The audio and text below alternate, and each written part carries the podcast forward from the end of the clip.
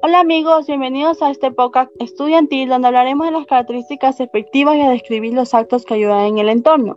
Característica de la comunicación efectiva.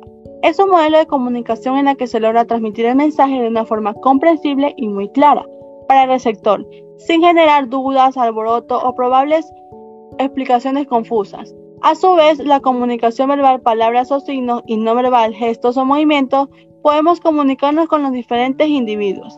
Esta transformación de información da paso a crear vínculos e intercambio de ideas. Sin embargo, para tener la comunicación, sus percepciones deben ser de forma clara, donde se debe utilizar la comunicación efectiva, ya que de esta manera describen cómo logran obtener la transmisión del mensaje, ya sea de una forma fácil o comprensible al receptor. Cuando se ajusta en la forma de comunicarnos, el mensaje se direcciona en una sola vía, y el receptor lo entiende sin caos. De tal manera, sus elementos fundamentales en la comunicación son el emisor, receptor, código, canal, mensaje, referente, contexto y ruido. Se caracterizan por mirar a los ojos al receptor. Mantener el contacto visual es esencial en el momento de comunicar, pero hay que saber dominarlo.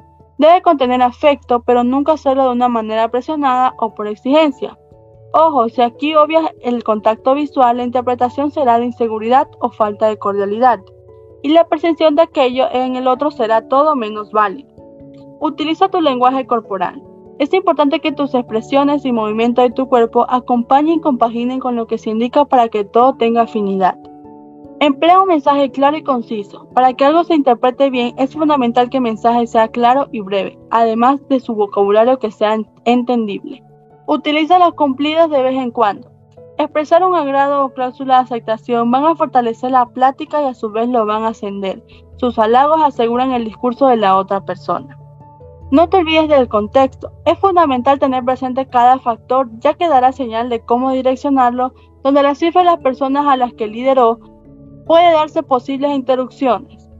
Emplea el tono de voz adecuado al contexto. El tono de voz es otra clave que se debe prevalecer cuando se comunica cualquier mensaje y tratan de lograr una comunicación efectiva. No cualquier tono de voz nos vale y el tono no debe ser apropiado, sino debe ser más bien adecuado. Sé empático o empática. Se emplea la empatía para colocarlo en una zona del otro cuando transmite un mensaje. Se establece un ambiente más auténtico de comprensión o de seguridad y aparenta al emisor ser más semejante observador. Escucha de forma activa. Esta también se puede preparar. Es importante no solo dialogar y oír, sino también escuchar. Una equivocación súper corriente es hacer discurso en vez de hablar a la hora de debatir.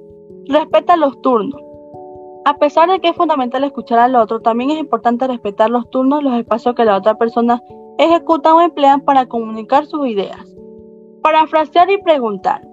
Plantear y reintegrar preguntas y parafrasear con su usuario demuestra afecto a la audiencia y el interés es primordial para la comunicación efectiva.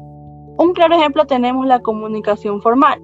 Es el modelo de comunicación que aborda una conversación técnica profesional de una forma más cortés por ejemplo, una entrevista.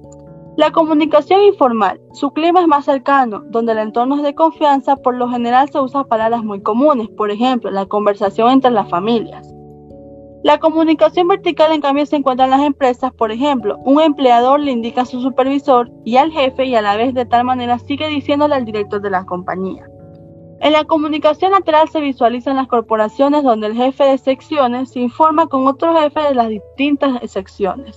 Estas actúan en el entorno desarrollándose y anunciando un reglamento con los elementos de comunicación efectiva. ¿Cómo se desarrolla este entorno? Porque constituye un propósito, ejecuta una escucha activa, se pone en el lugar del otro, fomenta una comunicación asertiva, manifiesta con su tono de voz y su cuerpo lo que dice con sus palabras, es breve y claro en su presentación, desconoce los perjuicios, da y pide feedback, corrobora que se ha recibido el mensaje y viceversa, Usa el feedback a su favor. Transmite los avances en tiempo real. Determina el canal y el entorno de la comunicación. Comunica los cambios importantes en el espacio.